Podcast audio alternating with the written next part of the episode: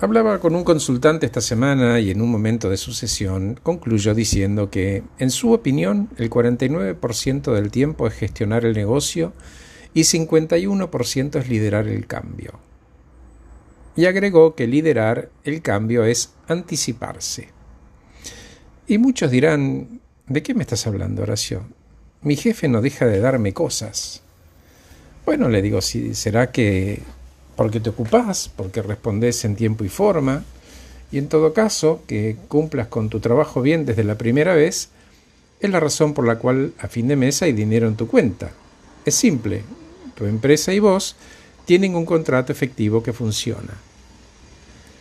Funcionará para mi jefe, capaz, no lo sé ni me importa. Yo estoy atajando problemas todo el día y como estoy con tantas tareas, no puedo ocuparme de hacer eso que vos decís de anticiparme.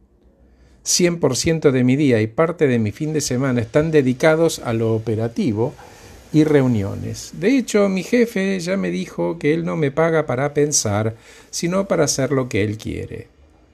Ok, le digo más allá de la forma, un contrato efectivo. Vos cumplís con tu job description y él te paga a fin de mes. Un acuerdo que si no te gusta, podés cambiar. Pero por otra parte, hay gente muy muy cómoda con este esquema y está bien. Les cierra y consideran cómodo esto de tener un ingreso por cumplir una tarea. Nadie se sorprende, es totalmente binario. Un trabajo es otra cosa. Un trabajo incluye un contrato emocional, un plan de desarrollo, identificar oportunidades de mejora y capacitarse responsablemente. ¿Y para qué?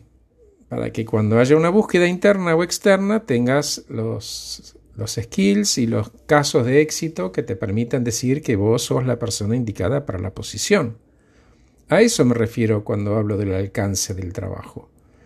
Las cosas no van a derramar sobre vos como un maná mágico. Vas a tener que elegir distinto, porque vas a querer resultados distintos. Entonces la pregunta es, ¿qué más voy a hacer y cómo? Y si decido ir por más, ¿voy a pedir ayuda? La responsabilidad es la habilidad de responder. Responsabilidad. ¿Qué fortalezas voy a desarrollar para que éstas me lleven a donde yo quiero? Porque si hay algo que está claro es que los aspectos a mejorar de las personas son oportunidades de mejora y solamente son las fortalezas las que van a apalancar resultados. Gracias por escucharme. Acabo de regalarte este podcast titulado El alcance de mi trabajo. Que estés muy bien. Soy Horacio Velotti